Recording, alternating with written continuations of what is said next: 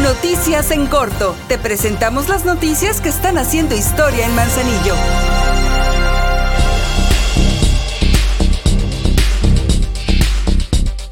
Con el objetivo de hacer más eficiente el pago de las prestaciones a los trabajadores adheridos al Sindicato de Trabajadores al Servicio del Ayuntamiento, Sistema para el Desarrollo Integral de la Familia, DIF, y organismos descentralizados del municipio de Manzanillo, la presidenta Griselda Martínez presentó en la sesión de Cabildo Extraordinaria número 57 la propuesta de expedir un manual para lograr ese objetivo. Dicho documento fue aprobado por la mayoría de las y los integrantes del Cabildo para que las comisiones de Gobernación y Reglamentos y la de Hacienda analicen dicha temática y se a través de un dictamen en sesión del cuerpo colegiado en fecha próxima.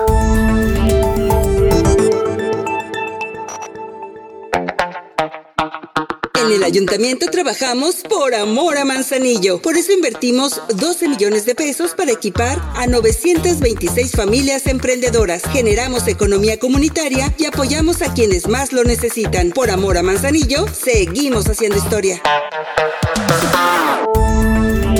Con la finalidad de acrecentar el acervo artístico que tiene la ciudad, la presidenta Griselda Martínez hizo la entrega formal de dos nuevas esculturas que se ubican en el Jardín Álvaro Obregón, ubicado en el centro de la ciudad. Se trata del tubero y de la palma del escultor jalisciense Rubén Hernández.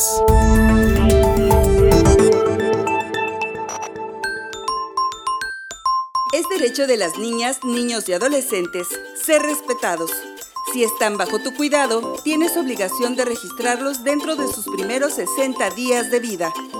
Por amor a ellos y por amor a Manzanillo, respetemos sus derechos.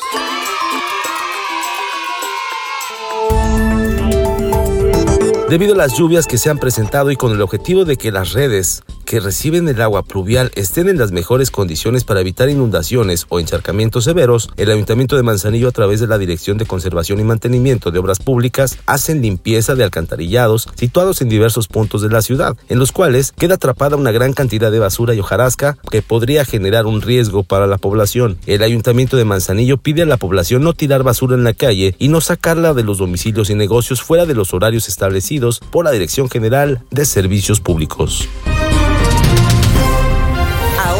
Ya estás bien informado del acontecer de nuestro municipio. Trabajamos por amor a Manzanillo y unidos seguimos haciendo historia.